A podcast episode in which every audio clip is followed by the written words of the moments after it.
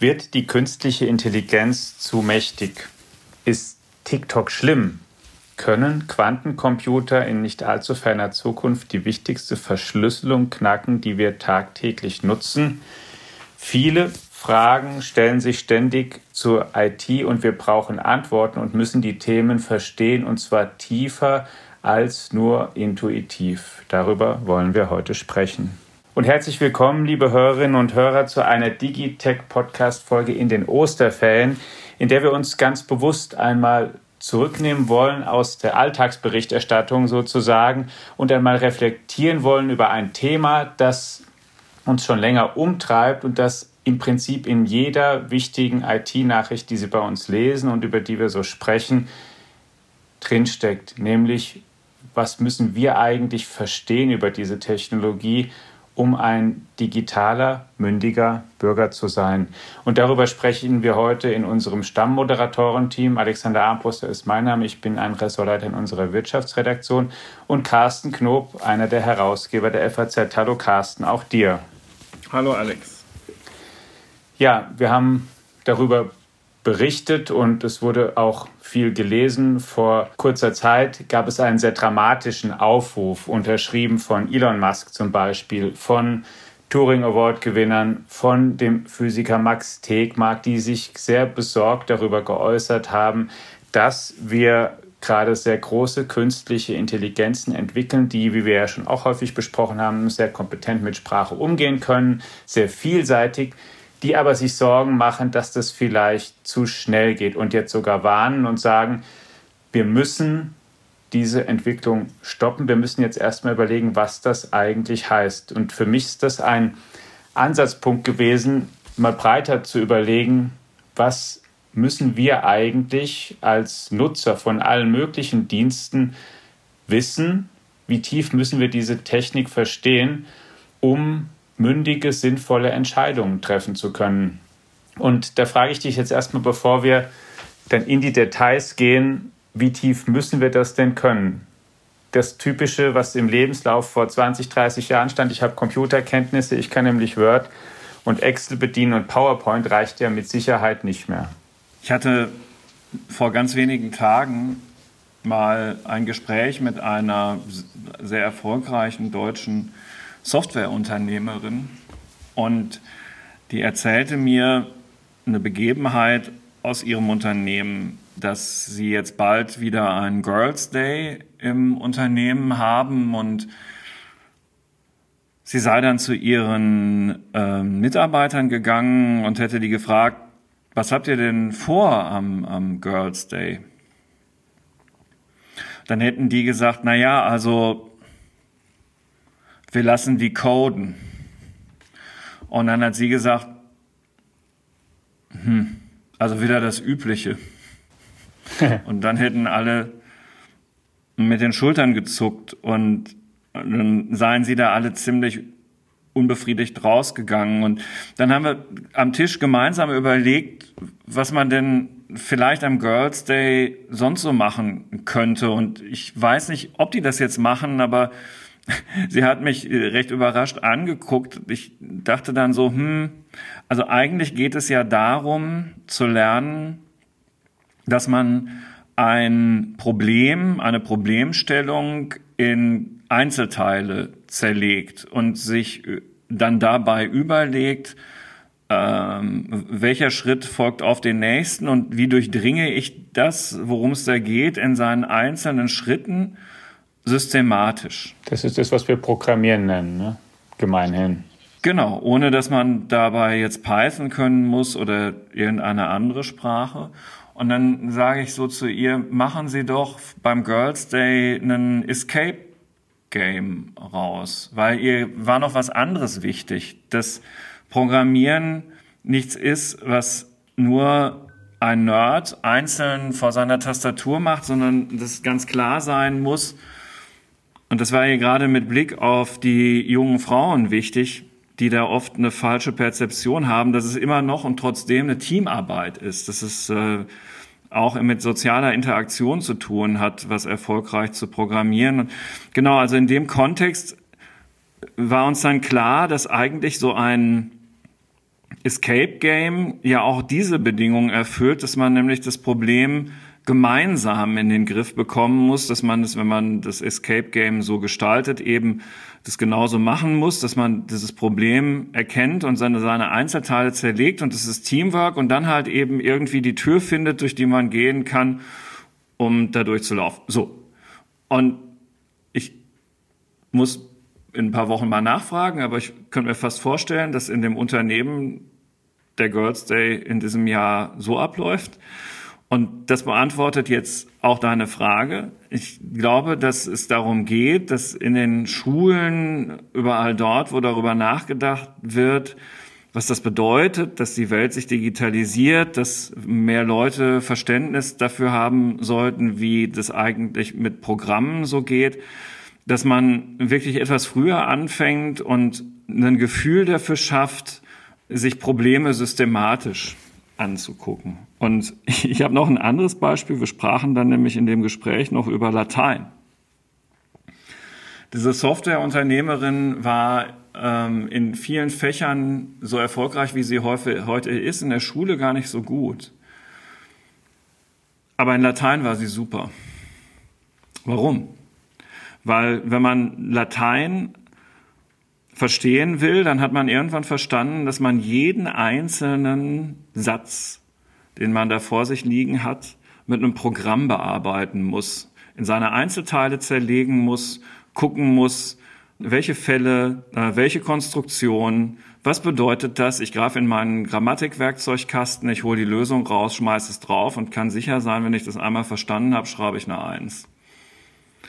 So, und nur mal so hier im Podcast hinterlassen, wenn äh, Lateinlehrer etwas stärker verstehen würden, dass das, was sie da machen, was sie den Schülerinnen und Schülern beibringen müssen, tatsächlich viel damit zu tun hat, wie man Probleme löst und wie man systematisch sich einem Satz nähert, um ihn dann halt eben zu übersetzen, dann könnte das ja fast noch eine Renaissance für das Fach bedeuten. Wollte ich gerade sagen aber attraktiver, als ja. wenn stattdessen dann tatsächlich echter Informatikunterricht vermehrt stattfinden würde, wäre es trotzdem nicht, würde ich vermuten. Das könnte ja sein, aber ja. mir geht's ja nur ums ja, Grundsätzliche. Ne? Also ähm, das, was da vermittelt werden muss, sind, und darüber reden wir gleich gerne auch noch im Informatikunterricht, bestimmt auch Fähigkeiten, die dann konkret mit Programmieren zu tun haben. Aber woran es halt auch mangelt, ist ein Verständnis in der Gesellschaft, was sich eigentlich systematisch dahinter verbirgt. Und damit müsste man an der einen oder anderen Stelle halt auch mal loslegen, nicht nur beim Girls Day. Ja, das sehe ich ganz genauso. Und es ist ein gutes Stichwort, das du mit Programmieren, finde ich, direkt gegeben hast. Denn es ist ähm, soweit ich das sehe, nach einhändiger Auffassung auch so, dass natürlich nicht schaden kann, wenn jemand auch mal eine Programmiersprache lernt und natürlich auch selbst ein bisschen vor sich hin codet und einfach mal ausprobiert, wie in, in allem. Aber es ist eben genauso wichtig, wie eine Sprache vielleicht zu können, unter der Gewissheit, dass sie vielleicht in drei Jahren nicht mehr die wichtigste ist und man dann eine andere braucht oder in fünf Jahren, sondern eben das Prinzip des Programmierens verstehen muss. Das ist was, was mir Jan LeCun auch mal in einem Interview sagte, der Chef KI-Forscher von Meta seit vielen Jahren und Professor in New York für künstliche Intelligenz, der damals als Beispiel die App Scratch gebracht hat oder Scratch Junior, wo man im Prinzip das lernt. Es geht nicht da um eine Programmiersprache, aber man muss einen bestimmten Prozess eben in Einzelteile zerlegen und dann damit eine Aufgabe lösen. Und das gibt es für Erwachsene, das gibt es für Kinder wo es, kann ich bei uns aus dem Leben auch mal erzählen, meine Kinder zum Beispiel mal auch ausprobiert haben, ist bei, was ich erst gar nicht gedacht hätte, der äh, Sendung mit der Maus-App. Da gibt es nämlich ein Spiel, da musst du einfach die Figur durch so ein Feld steuern und äh, über so ein Spielbrett quasi steuern. Das hat eine bestimmte Anzahl an Felder und du kannst eben, du kannst ihr zwölf Anweisungen geben, wenn ich es richtig im Kopf habe. Eben gehe vorwärts, gehe rechts, oder geh dreimal vorwärts oder hüpfe hoch. Und du musst dir im Prinzip im Kopf vorstellen, den Weg, wo sie steht, bis zum Ziel mit bestimmten Hindernissen. Wie kannst du sozusagen, welche Anweisung muss auf welche folgen, damit sie dann am Ziel ankommt? Du zerlegst also die Strecke in einzelne Teile, genau das, was du gesagt hast, und hast so gewinnst ein bisschen intuitiveres Verständnis davon, eben was Programmieren im Kern ausmacht. Und das ist ähm, mhm einfach was, also das kann ich nur sehr empfehlen. Da gibt es eben Programme für Kinder, da gibt es auch Dienste und, und alle möglichen Tutorials und so weiter für Erwachsene. Natürlich, ich glaube, da sind wir uns schnell einig, dass das eine Kerndisziplin ist sicherlich, die auf jeden Fall hilft in der Breite, um zu verstehen, wie gehen, wie, was machen eigentlich Informatiker, wie gehen die eigentlich vor und was ist so eine Grundlage. Ja, und wenn man ein bisschen älter ist, gibt es ja die einschlägigen Beispiele, sei es jetzt von, von Lego oder von Fischer, ja. ähm, wo man wirklich auch tolle Sachen zusammenbauen kann. Roboter, die man dann selber ziemlich intuitiv programmieren kann, wo man auch echte Erfolgserlebnisse hat, äh, mit denen man auch die Großeltern begeistern kann. Also es gibt schon wirklich Möglichkeiten. Man muss immer so ein bisschen gucken, dass man sich als äh, Vater oder Mutter auch gemeinsam, wie ja überall, auch ja. dann halt in späteren Phasen beim Heranwachsen dann auch mit damit befasst, äh, weil um über Hürden und so rüber zu helfen, vielleicht auch selber zu verstehen. Aber ja, also da kann man auch schon sehr viel machen, indem man wach in der Begleitung der Kinder eben nicht in einer Abwehrhaltung verharrt, um sie dann irgendwann einfach an TikTok zu verlieren, sondern eben schon auch ähm, die Dinge nutzen, die du und ich jetzt eben gerade genannt haben, um, um da ein tieferes Verständnis zu erzeugen. Das muss natürlich später in der Schule fortgesetzt werden. Und daran hapert es allzu häufig aus verschiedenen Gründen halt auch immer noch. Damit meinst du jetzt, wie viel Informatikunterricht regulär es an deutschen Schulen inzwischen gibt? Zum Beispiel. Ja. Ja, also wo es ein eigenständiges Pflichtfach ist, zum Beispiel. Wo die Lehrer herkommen, wo das wo Equipment die Lehrer herkommen oder, oder in den meisten Fällen nicht herkommen. Ja. Und der Kollege Martin Gropp hat das ja gerade recherchiert, wie die Situation so ist. Und das liest sich ja stellenweise wirklich deprimierend. Ne? Also. Ja, ja, das ist absolut. Deswegen ist eines, was bei dir auch schon durchgeklungen ist, natürlich auch da in dem Bereich sehr wichtig, wie auch in vielen anderen Bereichen, natürlich nicht immer nur darauf warten, dass ein Staat oder ein, ein, Bundesland oder ein Kreis bestimmte Angebote organisiert, sondern einfach selbst aktiv werden und einfach machen, ausprobieren. Es gibt genug Möglichkeiten, in die man auch, die man auch nutzen kann, abseits so groß und breit organisierter Angebote natürlich.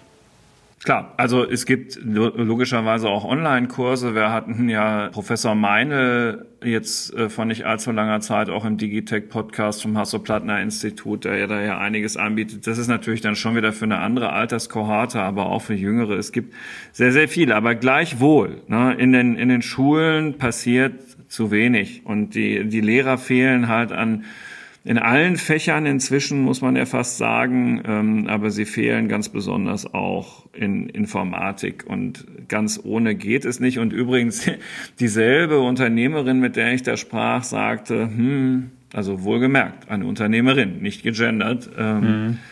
die Informatik studiert hat vor Jahrzehnten. Ja, zu ihrer Zeit seien halt hm, 15 Prozent der Studienanfänger Frauen gewesen und das habe sich bis heute nicht verändert. Das kann halt auch nicht sein. Und auch da ähm, ja. ja. kann man jetzt sagen, muss ich was tun, aber das führt ja überhaupt nicht weiter. Ne? Und deswegen hatte ich eben gerade auch diesen Teamgedanken eingeführt bei all denjenigen, die sich, äh, ob in Grundschule, weiterführender Schule, Universität oder wo auch immer oder in den angrenzenden Weiterbildungsangeboten um dieses Thema kümmern, muss eben auch der Groschen fallen, dass man stärker vermittelt, dass man da äh, weiterhin ein soziales Wesen ist, das in einem Team arbeitet und ähm, in dem man auch Freude haben kann und nicht nur ähm, in einen Bildschirm starrt, in dem man übrigens auch in fast allen anderen Berufen heutzutage Tag ein, Tag aus starrt. Äh, also auch das wäre ja eine Fehlannahme, dass das sich vermeiden ließe, indem man einen anderen Beruf wählt. Und gerade die Frauen müssen das unbedingt für sich mitentdecken. Ich habe diesen Gedanken auch schon mal in vergangenen Podcast-Folgen mindestens einmal mal geäußert. Ähm, man kann ja äh, alles Mögliche an Quoten einführen und möglicherweise auch die Sprache verändern, aber wenn die Frauen nicht das Programmieren auch für sich entdecken, werden sie den Männern die Domäne überlassen, die in der Zukunft darüber bestimmt, ähm, äh, wie die Welt tickt, zum großen Teil es ja jetzt schon tut. Und ich halte es für einen oder hielte es für einen großen Fehler. Angebote gibt's eine ganze Reihe, wie du ähm, auch schon angedeutet hast, nicht nur für Kinder, sondern eben auch für Erwachsene. Du hast die Plattform des Hasso-Plattner-Instituts schon erwähnt. Wir wollen auch erwähnen, dass es zum Beispiel die Anbieter Coursera vom KI-Forscher Andrew Ng gibt, einem Professor an der Stanford University. Es gibt von Sebastian Thun, einem deutschen Informatiker, eine Unternehmung Udacity, eine, eine Internetakademie, wo man Kurse, Zertifikate erwerben kann, sich weiterbilden kann. Es gibt auf YouTube eine ganze Menge kostenlose Tutorials natürlich. Man kann einfach die, die Größen fast jedes Informatikbereichs mal eingeben. Man findet da Vorlesungen von eigentlich zu allen Themen. Brandon Rohrer ist ein, den ich mal vor Jahren schon entdeckt hatte für KI, ein ganz guter Lehrer, der ganz gute niederschwellige Kurse dort auch anbietet. Und es gibt natürlich auch unglaublich viele Bücher. Also die Möglichkeiten sind sehr breit, ähm, dort Sachen zu wissen. Jetzt haben wir, oder sich anzueignen. Jetzt haben wir schon über Carsten gesprochen, einmal grundsätzlich über Programmieren und wie wichtig das ist und vielleicht ähm, ein Gedanken, ein allerletzten, der mir gerade noch einfällt, dazu aus einem Interview mit dem bayerischen Wissenschaftsminister Markus Blume, den wir neulich ja auch hier im Podcast hatten, warum das in der Schule jetzt wiederum eigentlich ein Pflichtfach sein müsste, auch schon relativ früh. Da sagte der, naja, die Schule hat ja den Auftrag, Kulturtechniken zu vermitteln. Und so wie Mathematik und ähm, Lesen lernen und Schreiben lernen eine Kulturtechnik ist, kann man im Prinzip in unserem Zeitalter auch, glaube ich, mit ziemlichem Fug und Recht sagen, dass Programmieren oder Algorithmik, sowas wie Algorithmik, auch was wie eine Kulturtechnik ist, die wahrscheinlich jeder können sollte oder ein Recht darauf hat, zumindest sie beigebracht zu bekommen. Ich finde die Formulierung ein Recht darauf hat sehr gut, Alex, weil genau darum geht's, dass man ein Recht darauf hat, ja. haben sollte und dass also jedenfalls der deutsche Staat nicht ansatzweise in der Lage ist, in der Breite es so zu erfüllen, ja. einzulösen und dieses äh, nicht abgegebene Versprechen ähm, zu erfüllen. In Griechenland, Ungarn und Polen haben schon Grundschüler ein eigenständiges Pflichtfach Informatik. Tja. Das ist in Deutschland in keinem der 16 Bundesländer der Fall. Saarland, Schleswig-Holstein und Niedersachsen wollen zwar vom nächsten Schuljahr an ein Pflichtfach Informatik an ihren weiterführenden Schulen einführen, aber auch nur nach und nach. Mhm. Und das ist schon bitter. Und das waren jetzt, was habe ich gesagt, drei, drei Bundesländer waren das von ja. 16. Ja. Also ein wichtiges Thema, da ist viel zu tun, sehe ich auch so natürlich. Und darüber werden wir uns auch gesondert noch unterhalten. Ich würde von dem Abstrakten jetzt mal gerne noch zu ein paar konkreteren Beispielen kommen, denn das eine ist ja eben allgemein Programmieren und Informatik, Grundkenntnisse zu kriegen oder auch wie funktioniert so ein Computer in der von Neumann-Architektur, wie wir den benutzen oder was was sind ähm, eigentlich, was sind die wichtigsten Bestandteile, wie funktioniert das Internet. Aber es gibt ja viele Dienste, die wir täglich nutzen, Suchmaschinen, soziale Netzwerke, also Google, TikTok, Instagram, Facebook und so weiter. Wie viel müssen wir denn über die wissen, um ein mündiger Nutzer zu sein? Denn was ja auch unsere Leser zu Recht immer wieder bei uns lesen und auch in, in, in anderen Medien, das, indem sie diese Dienste nämlich nutzen, sie Daten über sich zur Verfügung stellen, zum Beispiel, dass ähm, da unglaubliches Wissen entsteht, andererseits, was wiederum eine breite ähm, Bevölkerung nutzen kann, ohne dafür zumindest Geld zu bezahlen.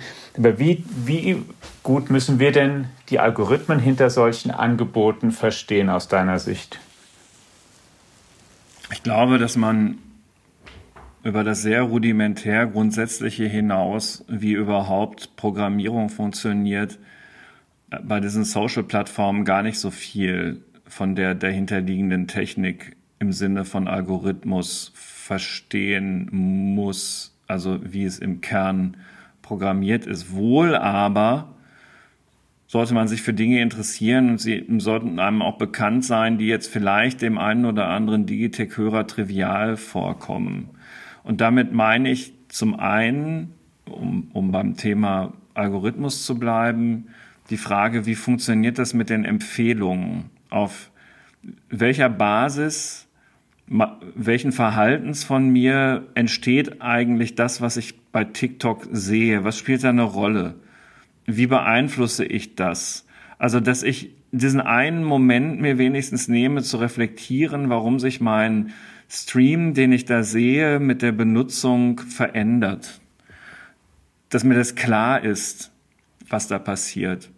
So viel von dem Algorithmus sollte man begreifen. Und ich denke auch, das hat jetzt nichts mit Programmierung zu tun, dass man zumindest so aufgeklärt durch die Medienwelt gehen sollte, dass man weiß, wo diese Unternehmen herkommen, und wem sie gehören, um einen, eine eigene Einschätzung dafür bekommen zu können, ob man damit leben kann, dass man das benutzt und dass es so ist, wie es ist. Also das wären so die zwei Anforderungsstränge, die ich an die Nutzung dieser Plattform hätte für Jugendliche und wo ich als ja, Vater oder Mutter eben auch darauf achten würde, dass meine Kinder das sehen und erkennen.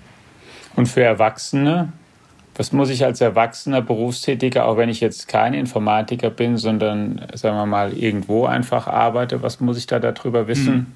Ich könnte jetzt, würde jetzt sagen, ich hielt es fast für wahrscheinlich, dass Kinder und Jugendliche, also vor allen Dingen Jugendliche und Heranwachsende, äh, junge Erwachsene mehr davon wissen, von, also wo man einen Haken dran machen könnte, an diese beiden Bedingungen als bei vielen Erwachsenen, die da ähm, möglicherweise nur ja, das, unbedarfte Nutzer sind. Das Wort Neuland unserer früheren Kanzlerin war gar nicht schlecht gewählt, auch Jahre danach noch, ne? muss ich ehrlich sagen.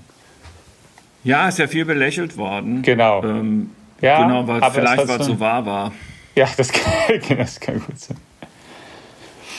Denn das ist was, was man natürlich sich auch dann, dann klar machen muss in dem Zusammenhang. Es ist eben auch nicht nur, es sind nicht nur, längst nicht nur Unterhaltungsangebote, sondern es sind einfach auch kommerziell höchst relevante Angebote in ganz vielen ähm, Branchen und Berufen, nicht nur um Wissen für den eigenen Beruf zu bekommen und sich anzueignen, sondern auch um zum Beispiel eigene Produkte oder Angebote zu vermarkten und zu vertreiben und dann eben auch zu verstehen, wie mache ich das dort eigentlich erfolgreich, wie ähm, schaffe ich es denn, dass ich eine gewisse Reichweite kriege mit dem, was ich dort verbreite, worauf muss ich achten, wenn oder was muss ich dafür tun, dass ähm, ich weiterempfohlen werde, wie wichtig sind bestimmte Empfehlungen und so weiter, wie, wie wichtig ist die Interaktion mit Nutzern, die dann auch da entsteht. Also da, glaube ich, würden wir beide auch sehr dazu raten, das auch sich ein bisschen tiefgehender, umgangssprachlich gesagt, drauf zu schaffen, wenn sich die Gelegenheit ergibt. Das kann sich ähm, für viele Unternehmen nur lohnen und in vielen Tätigkeiten.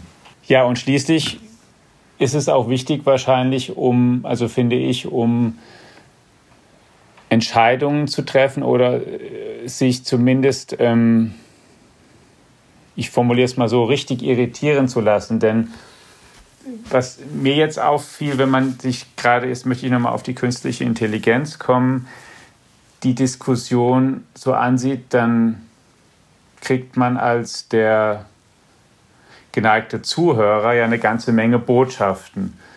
Man kriegt zum Beispiel immer mal einen gewissen Hype mit, man lernt ein neues Tool kennen wie ChatGPT und erfährt vielleicht zum ersten Mal, was die jetzt können. Dann kriegt man manchmal oder dann kriegt man Stimmen mit wiederum, die sagen, naja, wie unser Professor Meine zum Beispiel, mit dem wir sprachen, das Programm versteht eigentlich gar nicht, wovon es spricht. Und er hat aus einer bestimmten Perspektive ja genauso recht wie diejenigen, die ähm, argumentieren, es ähm, versteht in einem gewissen Sinne eben doch bestimmte Zusammenhänge, sonst könnte es sie gar nicht sagen. aber man kriegt sehr viele, zumindest vielleicht auf den ersten Blick, widersprüchliche Signale. Und dann kommt so eine dramatische Warnung wie die von Musk und Tegmark, die sagen und die in so einem Satz gipfelt wie, äh, wir müssen jetzt aufpassen, denn ähm, es besteht das Risiko, dass wir die Kontrolle über unsere Zivilisation verlieren könnten. Wenn ich diese Signale alle nehme und ich möchte nicht ähm, völlig irritiert sein, wie viel muss ich denn da von so einer Technologie verstehen, um da vielleicht einen kühlen Kopf zu bewahren oder um da durchzusteigen? Mhm. Tja, also vielleicht sollte man tatsächlich so ernsthaft sich mit dem Thema beschäftigen, um ja, vielleicht unterscheiden zu können, was ist eigentlich datenbasierte künstliche Intelligenz und was ist regelbasierte künstliche Intelligenz und welches System baut eigentlich auf welcher Konstruktionsform auf und wo sind die Limitationen dieser Systeme, wenn es darum geht, mit beschriebenen Regeln zu arbeiten. Wer hat diese Regeln beschrieben? oder wenn es darum geht, mit Datenbergen zu arbeiten, in welchem Zustand sind diese Daten, äh, wo kommen diese Daten her, wer hat sich darum gekümmert, gibt es jemanden, der die bereinigt, ähm, wenn ja, in welcher Form. Also auch da sind es ja zuvörderst erstmal diese ganz systematischen Fragen an die künstliche Intelligenz, Vielleicht könnte man sich auch überlegen, warum ist es jetzt eigentlich alles so gekommen? Was hat das damit zu tun, dass in der Cloud das Rechnen immer günstiger wird, dass man da einfach mal versucht, sich so ein bisschen zu informieren, was sich da verändert hat in den vergangenen Jahren und wie das so weitergeht, was daraus noch folgen könnte. Und dann eine Frage auch dort, wie bei diesen Plattformen, in wessen Hand liegt das eigentlich? Ist es okay, dass das alles im Wesentlichen, mit, wo man jetzt so mit konfrontiert ist, amerikanische Software ist, gibt es europäische Alternativen. Und also wenn ich mir diese Karten auf den Tisch lege und mir das alles so angucke und mich da informiere, dann äh, bin ich da ja schon sehr viel wacher und rationaler unterwegs ja. und kann es auch einschätzen. So und dann war ich jetzt natürlich gerade bei den absoluten Grundlagen. Damit hält sich ein Elon Musk ja nicht mehr auf. In dem Stadium war der schon vor Jahren. Und ähm, es ist jetzt extrem alarmistisch.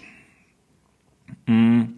Ich habe mir dazu, darf ja auch mal sein, was die da jetzt geschrieben haben, noch keine abschließende Meinung gebildet. Es ist alles, es überrollt einen ja geradezu. Dieses ChatGPT gibt es für uns sichtbar seit Anfang Dezember, vielleicht Ende November und zu Weihnachten haben wir dann alle angefangen, uns damit mal etwas intensiver auseinanderzusetzen. Ähm, jetzt Ostern, also das ist ja nur noch nicht nicht lange. Ja, absolut. Ähm, nicht lange her. Ähm, ich habe so einen Gedanken, als ich das las, ähm, diesen Aufruf, den du gerade zitiert hast. Hm, äh, ChatGPT ist inzwischen ja sehr stark durch die Investition, die Milliardeninvestition von Microsoft in OpenAI von Microsoft beeinflusst. Und das könnte man ja auch als Wettbewerber empfinden. Und dieser Gedanke, also von denjenigen, die da unterschrieben haben, und dieser Gedanke, dass Microsoft unter Satya Nadella da einfach was Geniales gemacht hat, nämlich dieses Unternehmen, das Elon Musk seinerzeit mitbegründet hat, ich glaube 2015 bei irgendeinem Essen in einem Restaurant ähm, in, im Silicon Valley, ähm, wo er sich dann aber raus zurückgezogen hat. Microsoft hat's gerettet und, und jetzt haben, haben die äh, sich in die Pool-Position in der künstlichen Intelligenz manövriert. Das ist denen wahrscheinlich vor allen Dingen erstmal ein Dorn im Auge und mindestens diesen Gedanken sollte man der, bei der Betrachtung dieses Aufrufs auch mitdenken. Also klar mhm. wachsam sein, informiert da drauf gucken, aber auch nicht übersehen, dass es, äh, dafür war ich lange genug in Amerika, in Amerika auch immer knallhart um ökonomische Wettbewerbsinteressen geht. Auch wenn es um Aufrufe geht zu Technologien oder relativ breite. Ne? Ja, klar. Das geht immer nur knallhart um Macht und Geld und Egos, vergleichbar ja, ja. mit deutschen so, Bundesliga-Managern. ja, Wobei ich glaube, man muss auch da sagen so zu dem Aufruf, dass da natürlich auch viele unterschrieben haben, die nicht Unternehmer sind, sondern die an staatlichen Universitäten Lehrstühle haben und sich als Forscher ähm, durch ihre KI-Laufbahn ja, schlagen. Und das ist ja auch berechtigt. Die, also so. Ja, und dann könnte man sich jetzt der Frage nähern, alles sofort regulieren? Ist das in Europa nicht doch der bessere Weg, dass wir erstmal Gesetze machen, bevor wir Expertise erwerben? Und ich will die Frage hier in diesem Podcast jetzt gar nicht abschließend beantworten, genauso wie ich eben ja gerade eingangs gesagt habe, dass ich keine abschließende Antwort auf deine äh, Eingangsfrage habe, sondern ich finde, es ist aber auch okay, wenn man nur so ein paar Gedanken dazu ja, ja. noch beiträgt, weil wir alle selber, jeder für sich da so ein bisschen denken müssen. Ja, der ist ja auch, ich meine, genau, da ist ja auch vieles offen, weil es ja an Sachen ranreicht, die wir halt auf beiden Seiten nicht richtig ergründet haben bisher oder ergründen konnten. Wir wissen eben nicht ganz genau, natürlich, das ist ja Stichwort Blackbox, wie kommen diese Modelle zu bestimmten Entscheidungen oder Ausgaben, wie genau zumindest. Und andererseits, um so eine Frage zu beantworten, denken die jetzt so wie wir? Dazu müssten wir auch schon wahrscheinlich ja noch viel genauer wissen, wie wir eigentlich wirklich denken und genau zu dem Gedanken oder zu dem Satz kommen, den ich jetzt spreche. Denn die Wahrheit ist ja, dass wir auch als zwei Personen, wenn wir den Podcast jetzt nochmal aufnehmen würden, zum Beispiel unter demselben Thema, wir würden eben nicht genau dieselbe Satzabfolge zu genau demselben Zeitpunkt sagen, sondern wir würden über das Thema in der Breite wahrscheinlich ähnlich reden, aber es wäre trotzdem in einigermaßen vom exakten Wortlaut zumindest anderer Podcast. Und ja, äh, wissen wir auch nicht genau. Überlegung. Ja, das sind wir auch nicht. Genau. Der Podcast würde sich völlig anders anhören, auch wenn wir letztlich nichts mehr wüssten als vorher. Aber wir, möglicherweise wäre die eine oder andere Formulierung präziser und der Aufbau wäre etwas stringenter, also noch stringenter, als du das in deiner Moderation jetzt schon beim ersten Mal machst. Ich meine, ist ja logisch, man lernt Hast ja die jedes Kurve Mal gekriegt dazu. Doch, ja, danke. so, so und ähm, äh, andererseits könnte es natürlich sein, dass wir ähm, eine Stunde müder geworden sind und deshalb an der einen oder anderen Stelle auch nachlässiger werden. Das kommt beim Menschen ja auch vor. Ja, und die eben gerade dieses, wie kommt jetzt genau der konkrete Gedanke in dieser Sekunde eigentlich, dass ich den jetzt habe oder den Satz jetzt so schreibe oder wie schreiben wir auch Artikel, ne? wir können es auch in unser andere Medium, was wir beide betreiben, wir schreiben auch zu demselben Thema nie denselben Artikel wortgleich. Und zwar, wir, wir könnten es gar nicht, ne? Wenn ich dir jetzt sagen Nein, würde, schreib ist, äh, bitte, du kannst exakt nicht den Leitartikel, den du vor zwei Jahren geschrieben hast, zumindest nicht aus dem Kopf nochmal so schreiben, wenn ich dir sage, zu dem Thema. Nein, aber weißt du, was eine tolle Übung ist, wenn du den ganzen Nachmittag an einem Leitartikel gesessen hast und dann stürzt dir das Dokument ab. Gut, das kam früher ja. häufiger vor. und dann hast du noch eine halbe Stunde Zeit, mir ist das mal passiert. Und ähm, da musst du in einer halben Stunde den ganzen Leitartikel einfach nochmal schreiben. Ja. Und das Stück ist so viel besser geworden als das erste, weil du einfach zupackender formulierst. Das muss, du hast ja. es im Kopf inhaltlich und dann muss so und dann ran und bum, bum, bum. Und das ist ein besserer Leitartikel geworden. Ja, und jetzt könnten wir noch weiter fragen, wo kommt genau eigentlich dieses Wissen her? Wie sozusagen, wie bist du trainiert worden? Oder was hat bei dir stattgefunden, dass du eben einen Leitartikel zu Thema X schreiben kannst? Und wenn wir das vergleichen mit, also ich will nur damit sagen, in dieser ganzen Diskussion, wie weit ist KI oder nicht. Es gibt eben einfach die zwei Seiten. Wir müssen besser verstehen, wie die Computer neuronalen Netze das machen und andererseits aber auch eben, wie wir das machen und lernen, weil wir nicht, ähm, das ist was, was ich manchmal auch ein bisschen, zumindest von denjenigen so als bisschen, bisschen, was mich irritiert, diejenigen, die, die sehr pauschal sagen, ja, diese Modelle sind eigentlich immer noch relativ dumm. Wir selbst werden ja auch mit vielen Daten und Datenmengen quasi trainiert und können dann eben zu bestimmten Themen klügere oder weniger klüge Auskünfte geben. Aber ohne dieses Training könnten wir dazu auch ähm, nichts sagen zu den Themen natürlich. Nö, klar. Stimmt. Auch wir sind trainiert. Haben uns Wissen antrainiert, Verhaltensmuster antrainiert, lassen ein Programm ablaufen, wenn wir in einen Raum gehen, wenn wir Menschen begegnen, wenn wir argumentieren, zuhören hoffentlich gut. Haben uns angewöhnt, wie wir uns Dinge am besten merken können, um sie dann später vernünftig weiter zu verarbeiten.